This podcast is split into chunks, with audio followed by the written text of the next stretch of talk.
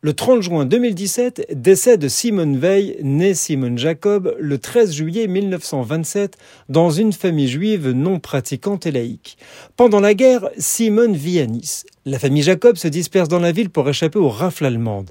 Elle se réfugie chez sa professeure de lettres et change de nom. Mais malgré cela, elle est arrêtée par deux agents de la Gestapo en civil qui ont reconnu ses faux papiers. Tentant de prévenir sa famille du danger, ils seront finalement arrêtés. Le sentiment de sa responsabilité dans cette arrestation la hantera toute sa vie. Elle prendra le 71e convoi vers Auschwitz accompagnée de sa mère et de sa sœur. Âgée de 16 ans, pour sauver sa vie, elle mentira sur son âge pour aller avec les travailleurs et non avec les enfants destinés aux chambres à gaz. Devant la fuite des nazis, Simone est contrainte à une marche forcée de 70 km. En 1957, elle devient la première femme à rejoindre le corps des magistrats.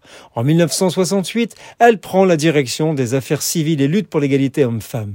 En 1974, devenue ministre de la Santé, elle propose la loi sur l'interruption volontaire de grossesse.